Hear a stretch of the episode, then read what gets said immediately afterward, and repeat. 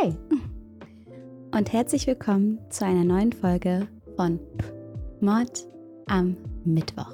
Ich hoffe, es geht euch allen gut. Ich hoffe, ihr habt gemerkt, dass ich das hier geübt habe.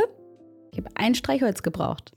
Hier ist soweit alles in Ordnung. Ich freue mich sehr, dass ihr wieder eingeschaltet habt. Wir wollen uns heute mit einem sehr, sehr spannenden Thema beschäftigen. Ich bin jetzt schon gespannt wie Pfeil und Bogen darauf, was ihr zu all dem sagen werdet. Schreibt es mir wie immer gerne in die Kommentare. Ich liebe unseren Austausch und in der ganzen Bude riecht es nach Kuchen. Ich habe gerade einen im Ofen. Ich habe vorher schnell einen Timer gestellt, weil sonst verquatsche ich mich hier mit euch und mir brennt der Kuchen weg. Aber alles, was mit Kochen und Backen zu tun hat, könnt ihr auch auf meinem zweiten Kanal angucken, der jetzt kürzlich online gekommen ist. Also wenn euch das interessiert, schaut doch gerne nach dem Video mal dort vorbei. Drückt mir die Daumen, dass der Kuchen nicht anbrennt. Und jetzt starten wir in den Fall. Ist Gift wirklich die Waffe der Frau? In diesem Video geht es heute um Fälle, in denen Frauen Gift als Waffe gegen ihren Partner eingesetzt haben und um die Frage, ob diese Taten nur aus Habgier geschehen sind oder ob die Frauen vielleicht noch andere Gründe gehabt haben. In True Crime Fällen geht es ja oft um Täter, also um Männer, die eine Straftat begehen. Tatsächlich sind Männer im Durchschnitt auch krimineller als Frauen. In Deutschland sind zum Beispiel nur 6% aller Menschen im Gefängnis weiblich und nur etwa 12% der schweren Verbrechen wie Mord oder gewaltsamer Raub werden von Frauen begangen. Es gibt unfassbar viele Erklärungen für diese Unterschiede und vieles findet sich in den traditionellen Geschlechterrollen wieder. Männer müssen hart sein, Männer dürfen keine Gefühle zeigen und wenn einer den anderen blöd anmacht, dann wird die Faust genutzt. Allgemein kann man auch sagen, dass Frauen eher gewaltfrei erzogen werden und oft weniger aggressiv anderen gegenüber auftreten. Das führt dann auch zu weniger Gewaltverbrechen. Allerdings ist die Dunkelziffer der Verbrechen, die von Frauen begangen werden, wahrscheinlich höher, als wir es uns vorstellen können. Auch hier kommen wieder die traditionellen Rollenbilder ins Spiel. So zeigen Männer es zum Beispiel häufig nicht an, wenn sie Gewalt durch ihre Partnerin erleben. Es ist mit Scham verbunden, davon zu berichten, dass eine Frau einen geschlagen hat. Und ich weiß, ich muss euch das nicht sagen, aber jeder kann Gewalt erleben und keine Gewalt ist schlimmer als die andere, sondern jeder hat ein Recht auf seinen Schmerz und auf seine Geschichte und es ist überhaupt nicht peinlich, wenn man Opfer geworden ist. Nie. Und trotzdem ist es eben verpönt, wenn man sich als Mann so etwas hat gefallen lassen. Gleichzeitig sind Frauen oft für die Pflege von Kindern oder von älteren Angehörigen zum Beispiel Großeltern verantwortlich. Auch hier kann es dann hinter verschlossenen Türen zu Gewalt kommen, die nicht angezeigt, nicht bemerkt und deshalb auch nicht in Statistiken erwähnt wird. Tatsächlich sind Frauen häufiger als Männer Täter in Fällen von Kindesmisshandlung und sogar Kindestötung. Im heutigen Video schauen wir uns, wie gesagt, drei Fälle an, in denen Frauen zu mutmaßlichen Tätern wurden. Dabei soll es auch um die Frage gehen, ob Frauen Straftaten anders begehen als Männer, ob man da Unterschiede feststellen kann. Dabei ist es noch wichtig zu sagen, dass wir bei diesem Thema verallgemeinern. Es gibt ja das alte Sprichwort, Gift ist die Waffe der Frau. Damit wurde ein Bild von mittelalterlichen, reichen Frauen gezeichnet, die heimtückisch ihre Männer vergifteten, um an das Vermögen ranzukommen. Dabei wurde Gift als Mordwaffe als besonders hinterhältig angesehen. So würden Männer ihre Feinde immerhin öffentlich und ehrlich im Kampf erschlagen, während Frauen angeblich nur heimlich und hinterrücks handeln diese Hexen. Man sieht also, wo solche Vorurteile ihren Ursprung haben und wie tief sie bis heute in unserer Gesellschaft verankert sind. Doch ist an diesem Sprichwort vielleicht doch etwas Wahres dran? Töten Frauen häufiger mit Gift als Männer? Es gibt einige historische Fälle von berüchtigten Täterinnen, die ihre Ehemänner heimlich vergiftet haben. Einer davon ist der Fall von Mary Ann Cotton die im 19. Jahrhundert im viktorianischen England gelebt hat. Sie hat viermal geheiratet und ihre Ehemänner starben immer wieder unter mysteriösen Umständen und hinterließen Mary als alleinige Erbin ihr ganzes Vermögen. Später wird klar, dass Mary ihre Männer, deren Kinder und auch ihre eigenen Kinder immer wieder mit Arsen vergiftet hat, Arsen, das ist ein sehr giftiges Halbmetall. Dieser Fall wird bis heute noch als Beispiel für die habgierige Frau angesehen, die Männer vergiftet, um sich selbst zu bereichern. Tatsächlich gibt es heute viel weniger Fälle dieser Art als früher, viel weniger Fälle, in denen Gift als Tatwaffe benutzt wird. Wenn heute mit Gift gemordet wird, handelt es sich dabei meistens um eine Überdosis von Medikamenten, Alkohol, Drogen oder anderen Substanzen, die in hohen Mengen gefährlich sind. Dabei ist die Dunkelziffer von Giftmorden wahrscheinlich sehr hoch. Nach wie vor. Denn es sieht oft so aus, als würde das Opfer an einem natürlichen Tod sterben. Und in vielen Fällen gibt es keinen Verdacht, der dann zu einer Obduktion führen würde. Giftmorde sind nach wie vor sehr schwer zu erkennen. Zurück zu der Frage, ob Gift nun wirklich die Waffe der Frau ist. Auch unter Frauen sind Taten mit Gift extrem selten. Es gibt aber auch einige bekannte Fälle, in denen die Täterinnen doch zu Gift gegriffen haben oder haben sollen. Denn manchmal bleiben hier auch Fragen offen, obwohl es viele Beweise gibt. Ein solcher Fall hat sich erst letztes Jahr in Kalifornien abgespielt. Hier geht es um Jack Chen, der mit seiner Frau Yu Emily Yu in Orange County lebt. Jack und Emily sind Ärzte. Sie sind schon seit einigen Jahren verheiratet und haben zwei gemeinsame Kinder. Jack ist eigentlich bei bester Gesundheit, doch im März 2022 beginnt er immer wieder Magenschmerzen und Krämpfe zu bekommen. Nach einiger Zeit, in der die Symptome immer schlimmer werden, geht er zum Arzt. Hier berichtet er außerdem davon, dass er häufig einen chemischen Geschmack im Mund hat, den er so noch nie geschmeckt hat. Jack macht sich Sorgen und fragt sich, ob er vielleicht eine schlimme Diagnose wie Magenkrebs bekommen könnte. Tatsächlich werden in der Untersuchung dann mehrere Magengeschwüre und eine Gastritis, also eine Entzündung der Magenschleimhaut gefunden. Außerdem ist auch seine Speiseröhre total entzündet. Es scheint also so, als würde Jack regelmäßig etwas zu sich nehmen, das zu diesen Entzündungen geführt hat. Jack ist erst verwirrt und fragt sich, wie es zu diesen seltsamen Symptomen kommen konnte. Doch nur kurz nach dem Arztbesuch scheint er einen Verdacht geschöpft zu haben der die Entzündungen vielleicht erklären könnte. So stellt Jack in seiner Küche mehrere versteckte Kameras auf und schaut sich nach einigen Tagen dann die Aufnahmen an. Hier sieht man seine Frau Emily, wie sie an drei verschiedenen Tagen in die Küche kommt, eine Flasche unter dem Spülbecken hervorholt und den Inhalt in Jacks Limonade kippt. Die Flasche ist grell orange und eindeutig als Rohrreiniger der Marke Drino zu erkennen. Jack trinkt jeden Tag ein Glas Limonade, die er selbst vorbereitet und in der Küche abkühlen lässt. Er braut sie sich selbst und in den Videos sieht man dann deutlich, dass seine Frau Rohrreiniger in diese Limonade mischt. Eine Tat, die sie vermutlich über Monate hinweg immer wieder begangen hat, um Jack heimlich und langsam zu vergiften. Einmal sieht man auch, wie Emily die Klarsichtfolie abnimmt, die Jack über die Limonade gelegt hat, den Rohrreiniger in das Glas gießt und die Folie dann feinsäuberlich wieder über das Getränk legt. Als Jack diese Videos sieht, beginnt er, Proben von seiner Limo zu nehmen. Diese übergibt er der Polizei, als er versucht, seine Frau wegen Mordes und Körperverletzung anzuzeigen. Die Proben werden ausgewertet und zeigen tatsächlich, dass das Getränk Rohrreiniger enthält.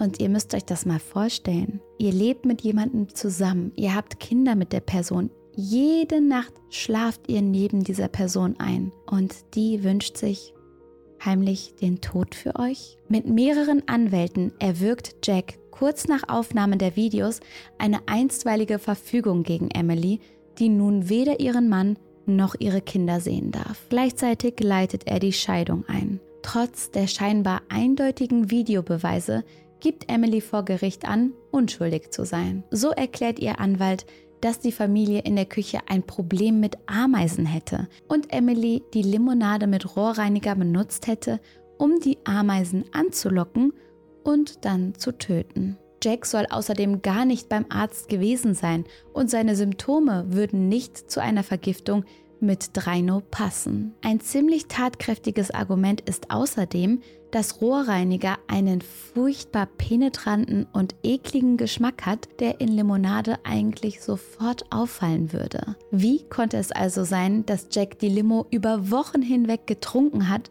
ohne den Geschmack zu bemerken. Die offizielle Erklärung von Emilys Anwälten lautet also, dass sie Jack überhaupt nicht vergiftet hat. So soll er diese Geschichte nur erfunden haben, um durch den Prozess Geld von ihr zu erpressen. Jacks Seite hingegen behauptet das Gegenteil. Sie sagen, Emily sei die Täterin, aber sie habe für all das einen ähnlichen Grund. So soll auch sie versucht haben, der eher schwierigen Ehe ein Ende zu setzen, indem Jack eines scheinbar natürlichen Todes stirbt. Damit soll sie gehofft haben, nach seinem Tod an sein Geld zu kommen. Der Prozess gegen Emily läuft zurzeit noch und sie könnte eine Höchststrafe von über acht Jahren für häusliche Gewalt bekommen. Emily wurde nach Jacks Vorwürfen zunächst festgenommen, kam dann aber gegen eine Kaution von 30.000 Dollar wieder frei. Sie darf auch ihre Kinder wieder ohne Aufsicht treffen, hat aber bis auf weiteres ihre Lizenz als Ärztin verloren. Im Moment laufen also zwei Verfahren, in die das Paar verstrickt ist. Erstens der Fall um die Vergiftung und zweitens die Scheidung und der Sorgerechtsstreit um die Kinder.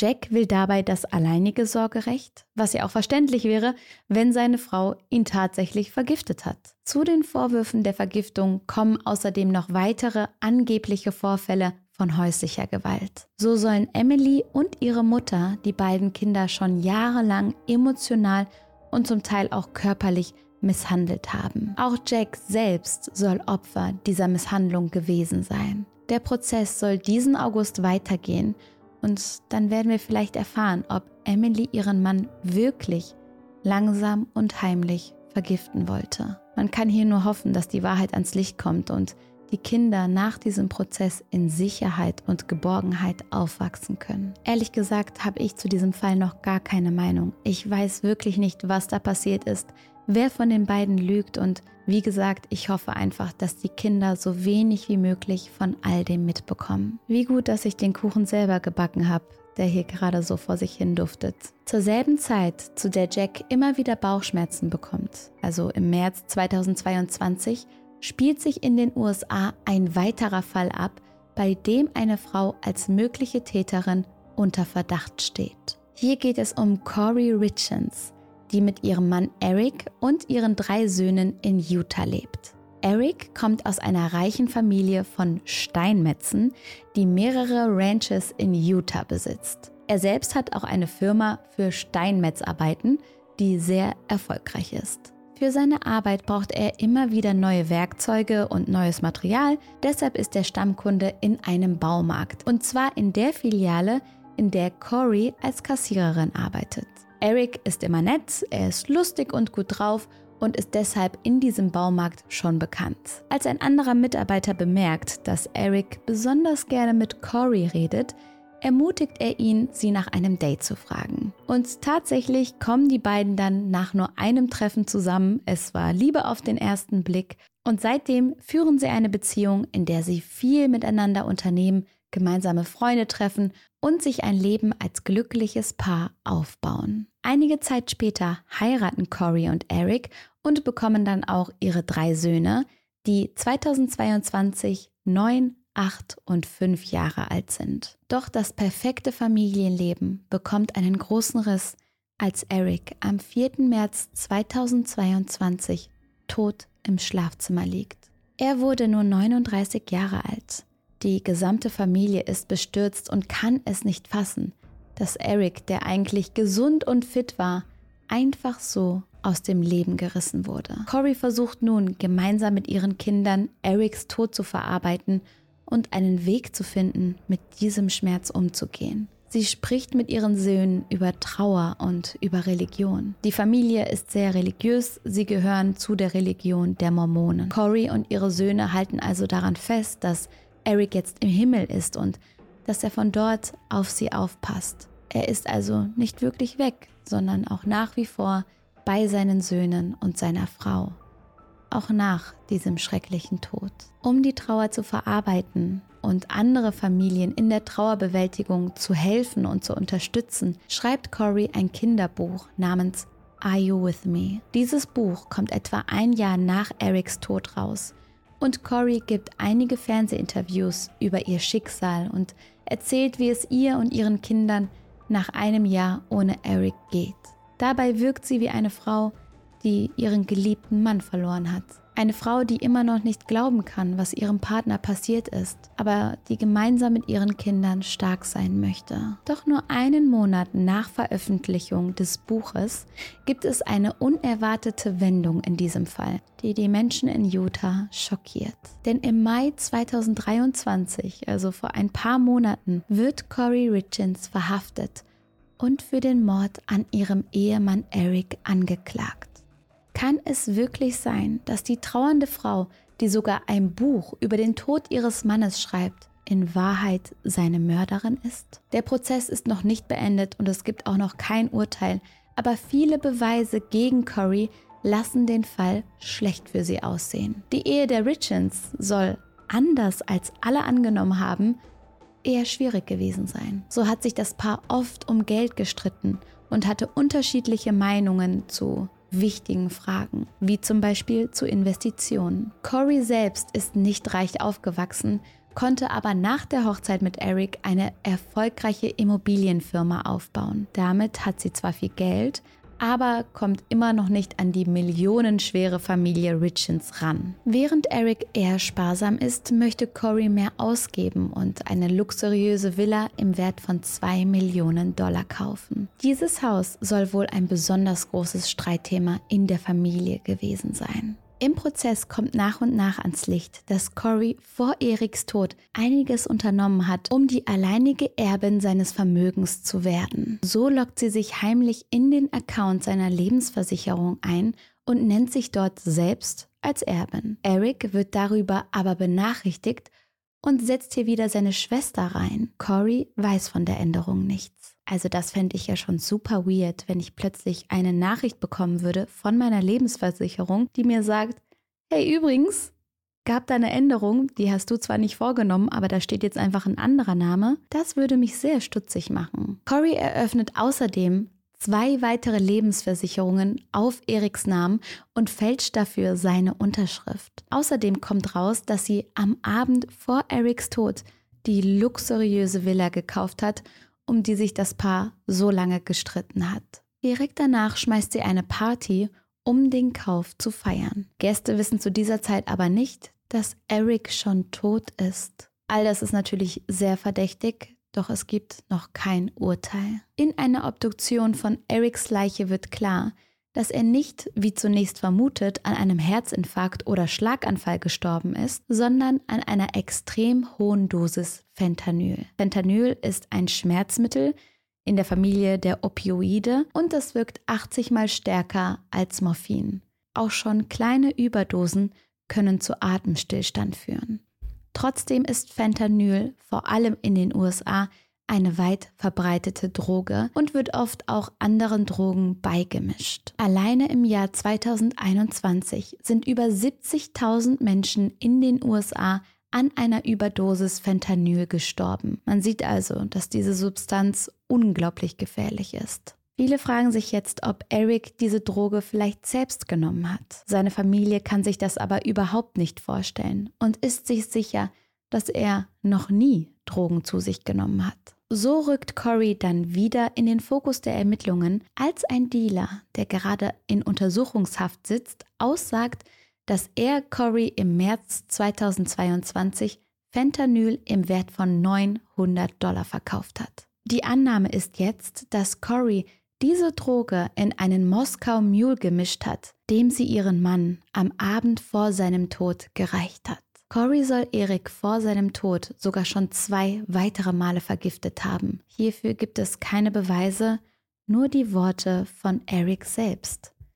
Denn er hat seiner Familie von diesen Vorfällen erzählt und ihnen gesagt, dass sie sich Corey genau anschauen sollten, falls er unerwartet stirbt. So soll Corey ihm einige Monate zuvor während eines Urlaubes in Griechenland einen Drink gegeben haben, nachdem ihm sofort unglaublich schlecht wurde. Und nur wenige Tage vor seinem Tod, am Valentinstag, bekommt er starke Atemnot und einen Ausschlag, nachdem er einen Biss von einem Sandwich nimmt, das seine Frau ihm zubereitet hat. Dazu passen auch weitere Aussagen des Dealers, laut dem Corey schon einmal bei ihm diese Mittel gekauft hat, dann aber nach stärkerem Zeug und dem Michael Jackson Stuff gefragt haben soll. Erst im Juni dieses Jahres kommen weitere Beweise gegen Corey ans Licht, denn ihr Google-Suchverlauf wird veröffentlicht. Hier sucht sie unter anderem nach Fragen wie wie hoch ist eine tödliche Dosis Fentanyl? Totenschein noch nicht ausgestellt, zahlt die Versicherung trotzdem? Wie löscht man alle Informationen von einem iPhone? Und kann man zu einem Lügendetektor-Test gezwungen werden? Zuletzt sucht sie auch noch, und jetzt haltet euch fest, nach luxuriöse Gefängnisse für reiche Amerikaner. Wie auch im Fall von Jack Chen ist wie gesagt noch kein Urteil ausgesprochen worden, aber es sieht ganz danach aus, als hätte Corey ihren Mann vergiftet um an sein Geld zu kommen. Das Tragische ist dabei, dass Eric ja schon ahnte, dass Corey so etwas plant. Er wollte sie aber trotzdem nicht verlassen, damit seine Kinder nicht mit einer Scheidung umgehen müssen. Nun haben die drei Jungen aber ihren Vater verloren und ihre Mutter könnte möglicherweise ein Leben lang hinter Gitter kommen. Wieder kann man nur hoffen, dass die Kinder ein sicheres Zuhause finden werden, in dem sie über ihre Verluste, die Trauer und wahrscheinlich auch das Unverständnis und die Wut ihrer Mutter gegenüber sprechen können. Diese beiden Fälle scheinen einige Ähnlichkeiten mit dem historischen Fall von Mary Ann Cotton zu haben. Sollten Emily und Corey wirklich schuldig gesprochen werden, dann ging es hier um Geld, dann ging es um das Erbe und darum, den Ehemann kaltblütig aus dem Weg zu räumen. Genau wie damals im viktorianischen England. Auch wenn Frauen, wie in diesen Fällen, wahrscheinlich aus Habgier gemordet haben oder es versucht haben, gibt es auch andere Gründe, die vielleicht etwas verständlicher sind, falls man das in diesem Kontext so sagen kann. So waren viele Frauen jahrelang vor ihrer Tat Opfer häuslicher Gewalt und wurden von dem Mann misshandelt, den sie dann letzten Endes umgebracht haben. Auch hier kann es einem so vorkommen, als wäre die Tat scheinbar hinterrücks und heimtückisch passiert, zum Beispiel durch Gift oder während das Opfer schläft. Das liegt aber auch daran, dass Frauen ihrem Partner häufig körperlich unterlegen sind und in einem Kampf, so eins zu eins, nicht gegen ihn ankommen könnten. Das ist vor allem dann der Fall, wenn sie lange körperlich misshandelt wurden. Sie haben zu viel Angst vor diesem Mann. Ein Beispiel für eine solche Tat spielt 2020 in Australien, als Rebecca Payne ihrem Mann Noel einen vergifteten Keks gibt und er daraufhin stirbt. Freunde, Familie und Nachbarn von Rebecca bestätigen, dass sie vor dieser Tat Opfer von über 14 Jahren des Missbrauchs durch ihren Mann war. So schlägt und vergewaltigt er sie. Er erniedrigt sie, er beleidigt sie, er zwingt sie dazu, sich 18 Tattoos mit seinem Namen stechen zu lassen. Um sich selbst und ihre Söhne zu schützen, sieht Rebecca schließlich keinen anderen Ausweg, als Noel zu töten. Trotz der Tatsache, dass Rebecca ihren Mann aus großer Not und nach jahrelangem Missbrauch getötet hat, wird sie wegen Mordes verurteilt und bekommt eine Gefängnisstrafe von 16 Jahren mit Aussicht auf Bewährung nach sieben Jahren. Damit ist diese Strafe schon sehr milde und die Jury hat die jahrelange Gewalt in das Urteil mit einfließen lassen. Trotzdem kann man darüber diskutieren, ob es fair ist, dass Rebecca so lange ins Gefängnis muss. Viele sagen, dass sie schon vor ihrer Gefängnisstrafe jahrelange Gefangene ihres Partners war und nicht jetzt auch noch ins Gefängnis gehen sollte. Ich finde das unfassbar schwer zu beurteilen und ich habe einen riesigen Respekt vor allen, die dort im Gerichtssaal sitzen und tagtäglich solche Entscheidungen treffen müssen. Mord ist selbstverständlich nie in Ordnung. Nie, nie, nie. Das ist nicht okay. Aber ist es in Fällen von solch einem Missbrauch, der über Jahre hinweg geht, nicht doch eher Notwehr? Tatsächlich gibt es in den meisten Ländern kein separates Gesetz, das greift,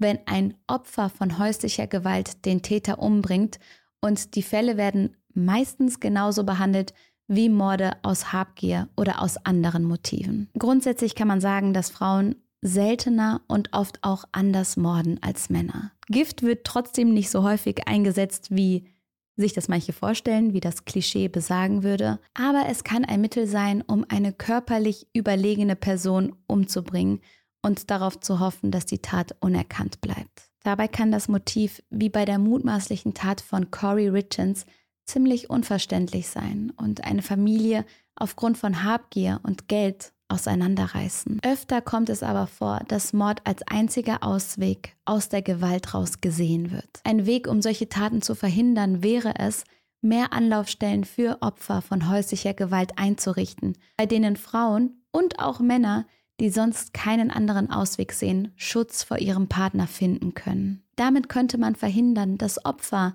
die selbst dann irgendwann zu Täter werden, erneut bestraft werden und nach dem Tod des Partners zwar endlich keine Gewalt mehr erleben, aber nun im Gefängnis sein müssen. Außerdem finde ich das sehr wichtig, dass wir darüber reden, dass jeder von uns ein Opfer werden kann. Der Begriff ist nach wie vor mit Schwäche konnotiert, aber das trifft meistens gar nicht zu. Oftmals werden Frauen oder auch Männer Opfer, weil sie ihrem Partner Vertrauen geschenkt haben, weil sie an die Liebe geglaubt haben und weil sie gehofft haben, dass irgendwann alles mal besser werden wird und jemanden dafür zu verurteilen und das schwach zu nennen, das finde ich nicht in Ordnung. Ich bin der Meinung, dass man solchen Leuten mehr Gehör schenken sollte, dass man einander nicht verurteilen sollte, denn jeder von uns kann in eine blöde Situation kommen, egal wie selbstbewusst wir sind, egal wie clever wir sind, was für kluge Köpfchen wir sind, wenn wir uns verlieben, wenn wir in so etwas reinrutschen, dann kann es uns allen passieren. Und deswegen müssen wir einander zuhören, wir müssen aufeinander aufpassen und wir müssen einander die Chance geben, unsere Geschichte zu erzählen, ohne dafür verurteilt zu werden. Denn so können wir verhindern, dass Opfer zu Täter werden. Ich wünsche euch was, habt einen wunderschönen Abend und ich freue mich jetzt auf meinen Kuchen. Und wenn ihr auch Lust auf Kuchen habt, dann schaut doch mal bei meinem neuen Kanal vorbei. Bis dann und macht's gut.